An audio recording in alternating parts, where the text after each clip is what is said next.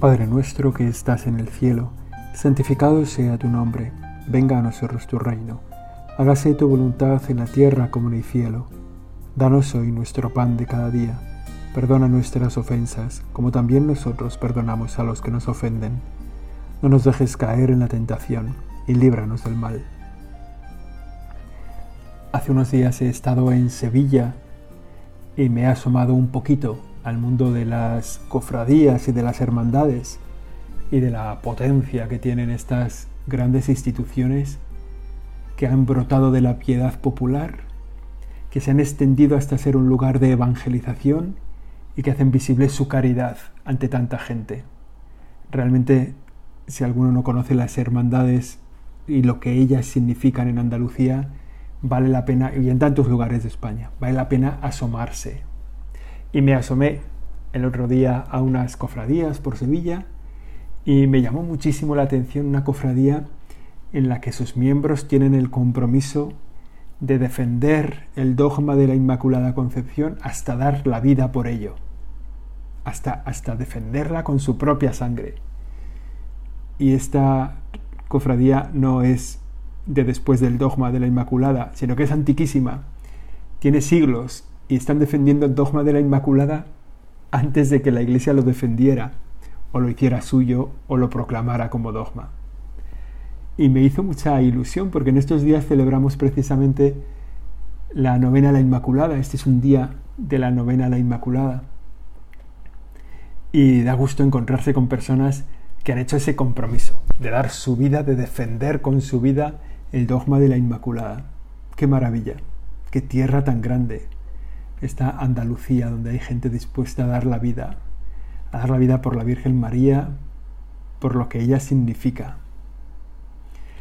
Hacemos nuestra meditación dentro de la novena La Inmaculada y nos acercamos hoy a un fragmento de la vida del Señor, de María y de José, como es el hogar de Nazaret.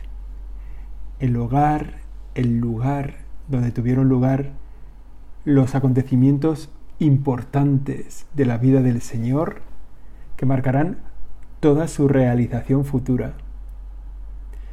La muerte de Jesucristo en la cruz tiene también un fundamento en su hogar de Nazaret.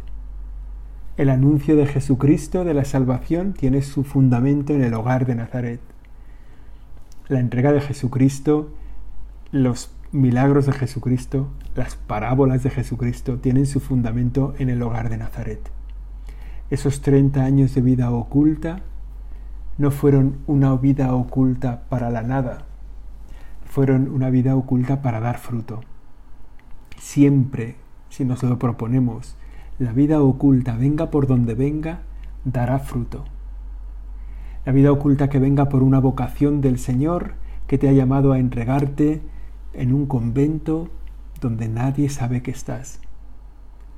La vida oculta que te ha entregado el Señor por una enfermedad y que te tiene atado a una cama durante todo el día sin poderte mover, quizás sin poder hablar. La vida oculta del que se prepara para un trabajo en el futuro y que lo vive como un deseo de seguir la llamada del Señor. El tiempo del seminario para un seminarista la vida oculta. Siempre puede dar muchísimo fruto. Y tantos aspectos de la vida del Señor tienen su fundamento en esos años en compañía de María y de José, que fueron formando el carácter, el tono, la entrega, la ilusión de Jesucristo el Señor como hombre, como Dios encarnado el lugar de Nazaret no aparece en el Antiguo Testamento. La primera vez que se menciona es la Anunciación. A los seis meses envió Dios al ángel Gabriel a un pueblo de Galilea que se llamaba Nazaret. Y luego al poquito, en la vuelta de Egipto, la Sagrada Familia que se instala en Nazaret, donde el niño por su parte crecía y se robustecía, llenándose de saber, de gracia, y el favor de Dios descansaba sobre él. A estos años, Señor, queremos volver nuestra mirada para contemplarte de la mano de María y de José en ese hogar de Nazaret, ese lugar anónimo donde has pasado tu vida oculta, de donde has salido tan poquito en la Sagrada Escritura, pero que no nos cabe duda de que es el lugar donde te has hecho quien eres, donde has conseguido que tu divinidad se encarnara con la ayuda de la Virgen.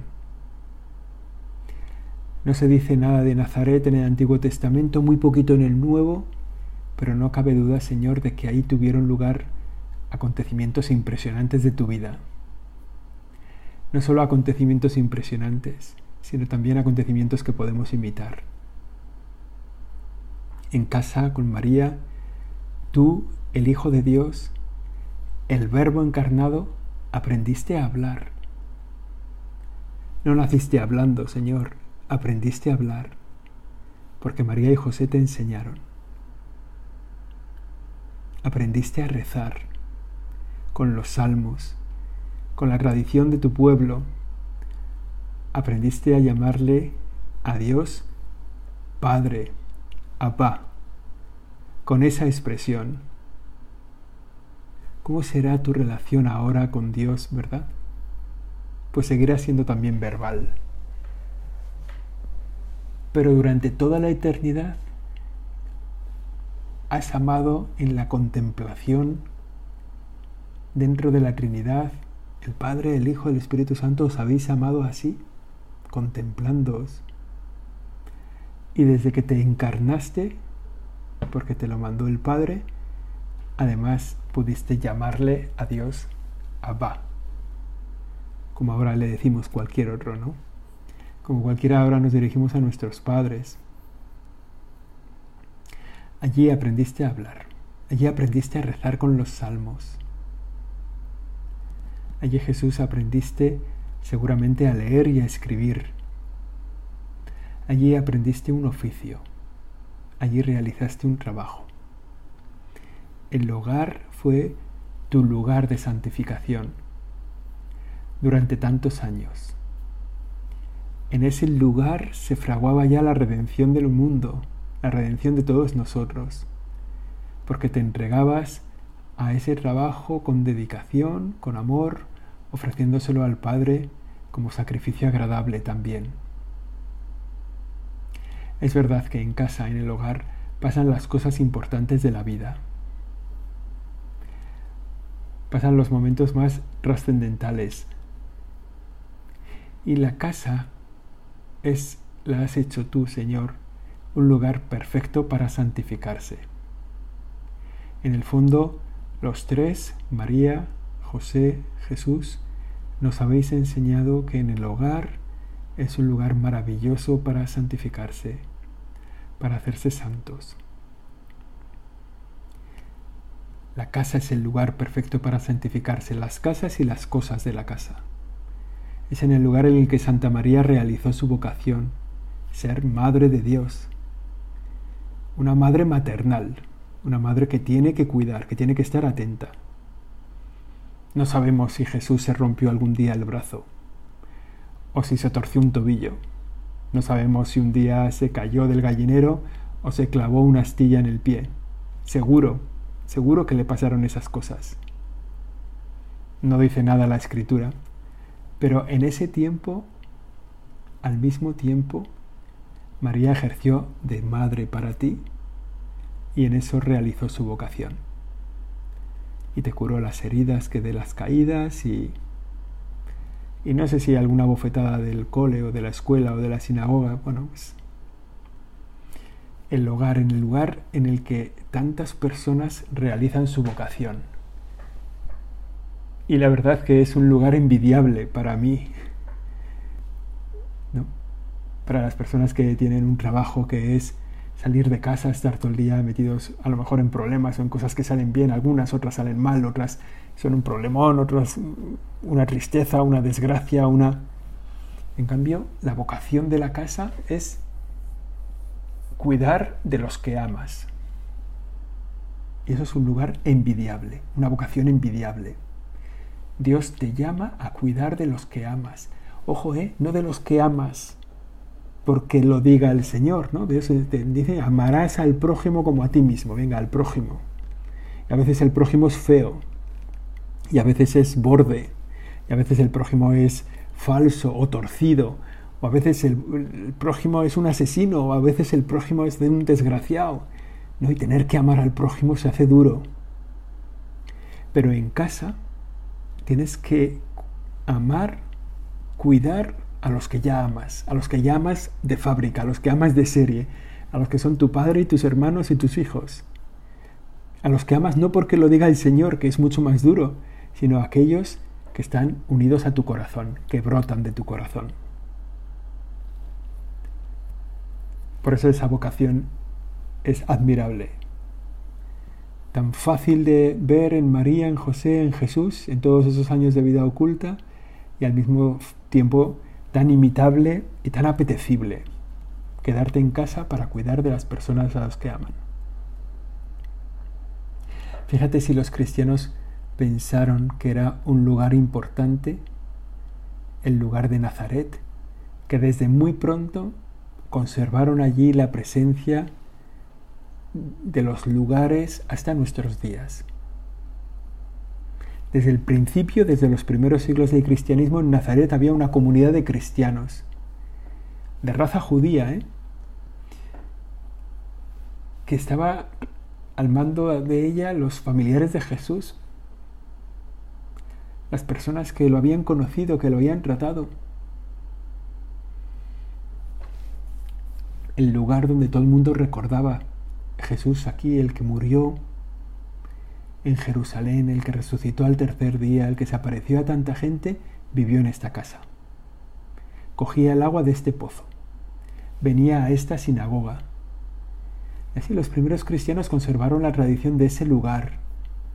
Luego los bizantinos levantaron allá la casa de María, en la casa de María una basílica, donde la tradición, la tradición muy cercana, recordaba que había jugado Jesús, había estado Jesús, el hogar de Nazaret. Y luego fue destruida en el siglo XI y luego fue reedificada por los cruzados y luego fue abandonada y luego llegaron los franciscanos y en las ruinas de esa basílica que encerraba la casa de la Virgen pudieron poner una iglesia pequeña. Ya en el siglo XVIII, ¿eh? pero es una tradición constante la tradición del lugar donde se hizo Jesús Señor, donde Jesús, el niño, se hizo joven, se hizo adulto, donde aprendió a amar, a querer, a leer, a rezar, a cuidar, a trabajar. Los judíos sabían que ese lugar, los judíos cristianos sabían que ese lugar era muy importante para la fe, porque expresaba el lugar de la santificación para millones de personas en este tiempo. Por eso cuidaron el lugar, conservaron el lugar. Y a día de hoy ahí sigue esa iglesia. Ellos levantaron una iglesita en el siglo XVIII, se amplió en el siglo XIX, en el siglo XX se construyó un nuevo santuario sobre el lugar de la Anunciación. Es el lugar maravilloso donde el ángel le dijo a María que iba a ser la madre del Salvador y donde se escuchó esa frase redonda que ojalá pudiéramos decir muchísimas veces al día, hágase en mí según tu palabra. Hoy en día leía no sé dónde que hoy en día todavía hay una gran tradición de carpinteros en Nazaret que las, fábricas que hacen trabajos así de, de banistería, de, de, Tel Aviv, piden, hacen sus pedidos a Nazaret. No, sé si será así. He estado alguna vez en Nazaret, pero estrictamente en la iglesia. Y ahí, a la vuelta de los siglos, un tercio de la gente es cristiana, un tercio judía y un tercio musulmán. Bueno, pues, pues es bonito, ¿no? Que esa tradición de Jesús encaje también ¿no? el carpintero en ese lugar. Ese estar en casa y hacer de la casa un hogar de santificación, un lugar de santificación, es una de tus enseñanzas silenciosas, Santa María. Allí has hecho de madre has hecho también de maestra para tu hijo, has hecho de cuidadora, de protectora, de confidente de Jesús, de lo que serían sus preguntas humanas y a lo mejor también sus preguntas divinas. Estar en el hogar es un ambiente perfecto para vivir el servicio a los demás. Porque ahí aprender ese servicio de escuchar, de atender, de cuidar, de curar, bueno, ese es un, un servicio que es global. En el hogar, María hace un poco de cocinera y hace un poco de maestra y un poco de psicóloga y un poco de médico y un poco de, de todo. Decoradora. Ahí se mezclan todas las actividades, todas las habilidades de una madre, ¿no? Que consiguen que el hogar sea hogar, que las casas sea hogar, que las paredes sean un hogar la que consigue que la familia tenga un lugar donde vivir, un hogar en el que vivir, donde se forma una comunión de personas. Juan Pablo II le llamaba al hogar, a la familia, la primera realización de la iglesia. Y hoy lo decimos también muchas veces, iglesia doméstica, la iglesia del hogar que tiene ese modelo, ¿no? En María, en José y en Jesús. Nos encontramos que ese trabajo en casa es seguramente el trabajo que más personas ejercen en el mundo. O sea, el trabajo más numeroso es el que realizan las personas que cuidan del hogar.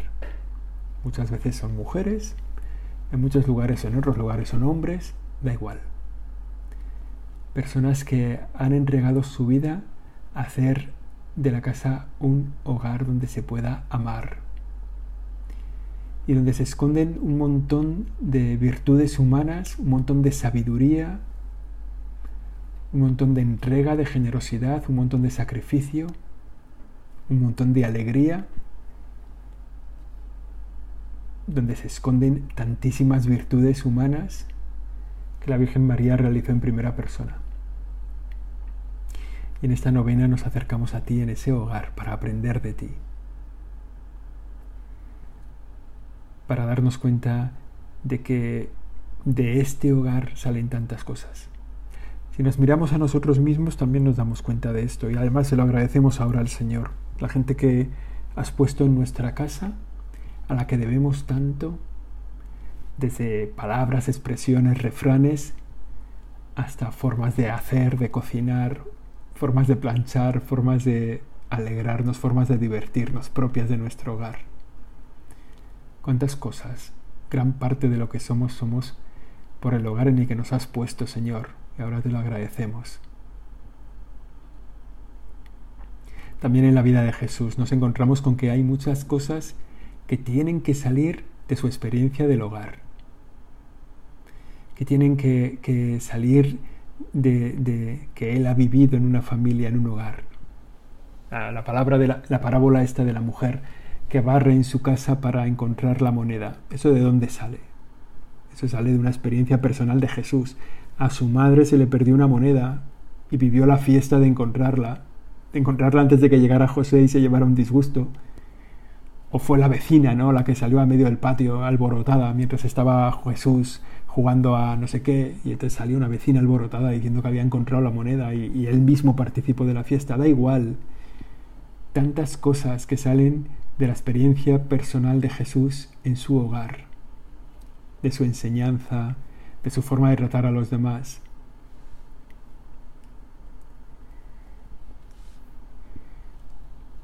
El hecho de que María se nos ponga como modelo de la madre en el hogar no quiere decir que, no, que sea un lugar exclusivo para las mujeres, ¿no? Cualquiera. La casa es un lugar de incumbencia de todos. A lo mejor unos dedican un tiempo concreto, a lo mejor otros tienen que trabajar fuera, pero el hogar es responsabilidad para todos. Y hoy sería bueno en esta oración que, pensáramos cómo hacernos más presentes en nuestro propio hogar. Cómo hacer que nuestro hogar sea un tiempo extenso y un tiempo intenso. Que nuestro hogar no sea el lugar donde solo reconocemos el pijama y el vaso de desayuno y desaparece de nuestra vida para el resto del tiempo, sino que sea un lugar donde la gente disfruta de nosotros, la gente se lo pasa bien con nosotros, en el propio hogar. Es verdad que luego hay que hacer la comida y hay que limpiar y hay que ordenar los cuartos y hay que... pero todos podemos contribuir en esa misión y además todos podemos hacer que nuestra casa sea un hogar, un lugar divertido. Meternos en la idea, Virgen Santísima, ayúdanos a meternos en la idea de que servir es reinar. De que reinar en un hogar es el lugar de la persona que sirve. De que tú te, coronas como reina del universo precisamente en tu trabajo en el hogar de Nazaret. Su, triunfo, ¿verdad? La coronación de María como reina y señora, lo decimos en, en el rosario, ¿no? María como reina y señora de todo lo creado. Coronación de María como reina y señora de todo lo creado. ¿Y dónde se ha coronado? ¿De dónde sale ese mérito, esa lógica de su trabajo?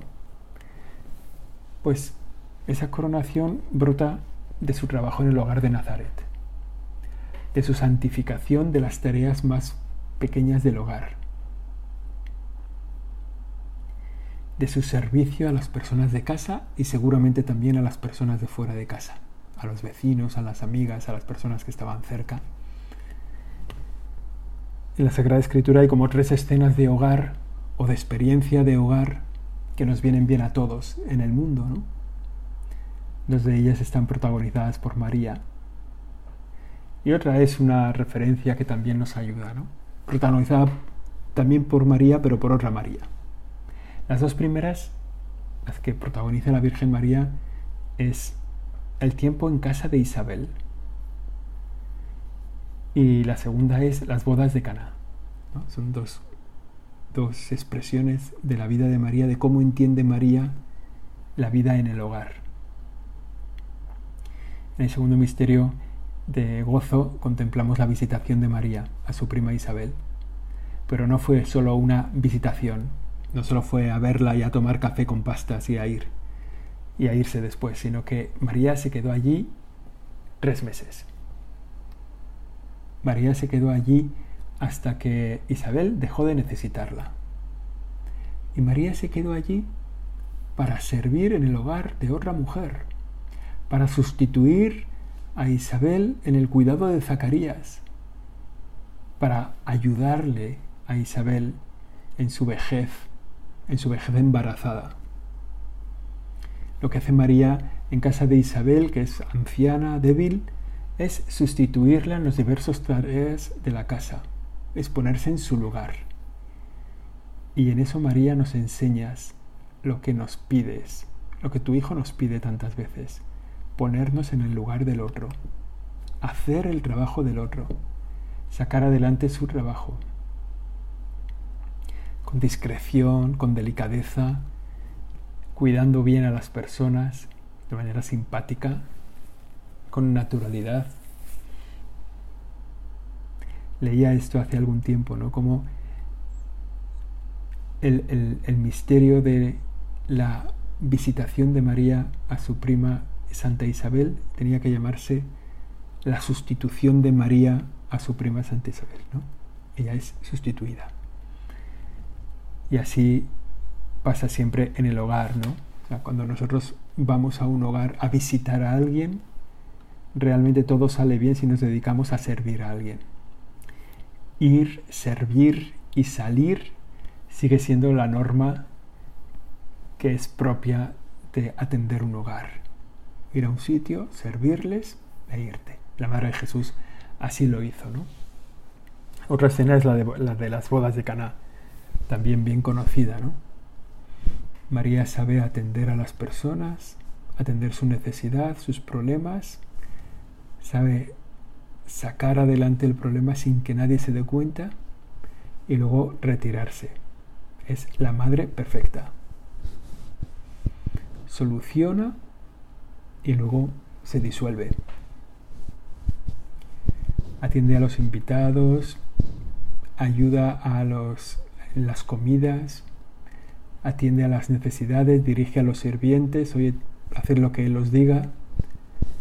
Ahí está, bueno, qué bueno que esas virtudes las incorporásemos no solo a nuestra vida de hogar, sino también a nuestra vida profesional, personal. Estar, en la gente, estar con la gente haciéndola feliz, sin que nadie te ponga el ojo a ti, sino conseguir que los demás, bueno, que hablen las obras. Este es como el lema de las personas que se dedican a cuidar el hogar. El lema de las madres es que hablen las obras la comida bien hecha, la casa limpia, la casa ordenada. Bueno, la madre o el padre, me da igual, el, que se dedique a esto. Tampoco me voy a pelear a estas alturas de la vida por el, por el lugar de las, de, la, de las cosas domésticas. ¿no?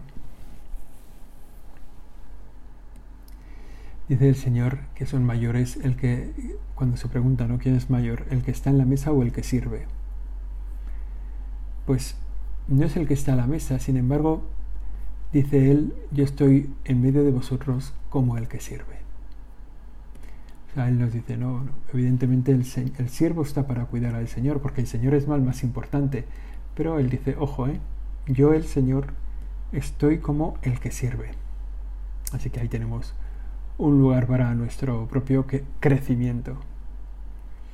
La otra escena que yo creo que nos ayuda un poco a nuestra vida cristiana es la que protagonizan Marta y María. ¿no? Marta y María, que se queda María embobada con el Señor y Marta que le reclama que ayude en casa. En realidad son las dos caras de la misma moneda. ¿Qué nos parece que María seguramente no hacía nunca nada en su casa? Pues seguramente que hacía muchas cosas en su casa. ¿Qué nos parece que Marta no estaba atenta con un oído mientras iba y venía a lo que enseñaba el Señor? Pues también porque esa vida activa de servicio y esa vida contemplativa de mirar al Señor encajan perfectamente. El modelo de eso es la Virgen María, en la que se encaja una vida activa y una vida contemplativa. Bueno, pues al terminar ahora nuestra oración, nos ponemos en las manos de la Virgen María. En esta novena a la Inmaculada, te hemos recordado, Santísima Virgen, en tu hogar de Nazaret Hemos querido contemplarte en el cuidado de Jesús. Y te pedimos que nos ayudes a querer y a cuidar así a Jesús. Que nos ayudes a querer a tu Hijo, que nos ayudes a cuidarle en la Eucaristía, donde está realmente presente. Que nos ayudes a servir a los demás de nuestro hogar como tú has servido a los que estaban en tu hogar que les sirvamos a ellos en la conciencia de que ellos también son para nosotros el rostro de Dios, como lo fue para ti el niño Jesús. Que nos ayudes también a servir a los que están fuera de nuestro hogar, a todos los demás. Dios te salve María, llena eres de gracia, el Señor es contigo. Bendita tú eres entre todas las mujeres y bendito es el fruto de tu vientre Jesús. Santa María, Madre de Dios, ruega por nosotros pecadores, ahora y en la hora de nuestra muerte. Amén.